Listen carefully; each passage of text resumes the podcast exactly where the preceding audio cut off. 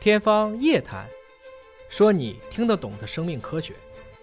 天方夜谭，说你听得懂的生命科学。各位好，我是向飞，为您请到的是华大基因的 CEO 尹烨老师。尹老师好，小伟同学好啊！今天我们聊一聊生命科学在二零二一年可能还有什么样新的发展方向。呃，新冠疫情的爆发让大家对核酸检测这个词越来越熟悉，不那么陌生了啊。但也仅仅是觉得说对人的健康是有关系的，它还能有什么样的应用？那其实它也可以像移动硬盘啊，像 U 盘一样的，就是用一个 DNA 的序列就把这个信息存进来。所以以后我们可能要携带什么信息，携带什么密码、不用说非要带个 U 盘了。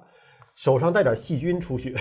就把这个信息给传递出去了。这有可能会是现实场景的。非常有可能叫合成生物学嘛。实际上讨论到最后，把合成生物学说一个最根本的一个机理，就是一个原子能携带多少信息。嗯，我们说硅吧，硅基现在一克的硅差不多可以存十个 G 的数据，就是芯片，就一克硅嘛，啊，就硅芯片嘛。我们今天的移动硬盘是吧？那如果你把它转成石墨烯，大家也算过，大概也就是到 T 的一个水平。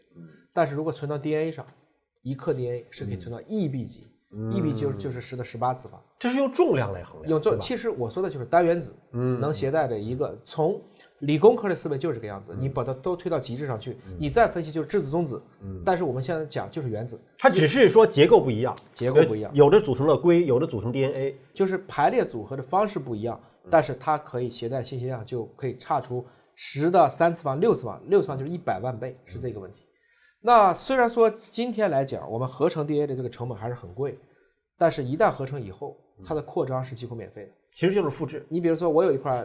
五百个 G 的硬盘，嗯，里面都是歌，你想要，嗯，你要怎么办 copy 粘贴啊，啊？你也得买一个五百 G 的硬盘嘛，对对吧？对对那你买这个硬盘等于重新做了一遍。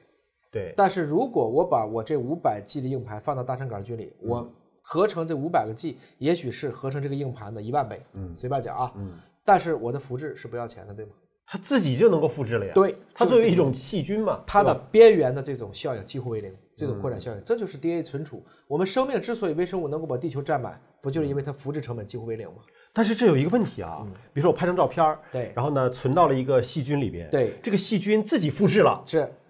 全世界到处都是这个照片了，那不是吗？呃，这这个是非常有可能的，这是非常有可能的。还是讲那部片子叫《超越骇客》，你看一下，啊他研究出了一个纳米机器人，把它通过粒子的方式，经过水和大气，就在自我修复。嗯啊，某种程度上讲，你说的这些事情，好莱坞里的大片里面的事情，很大程度上讲，有一天它可能都会到达这个世界上。其实你看，我们用移动硬盘的时候呢，也并没有真正的去了解说这个移动硬盘的内部结构是怎么样的。因为原来可能还有个磁盘，对吧？现在连磁盘都没有了，都是那种对芯片的，里面到底这个信息是怎么存储的，到底怎么读取的，我们没有了解这个。它的使用是非常方便的，对插上去，我只要拖拽啊，copy 粘贴就可以了。对，但是现在生命科学的读取和存储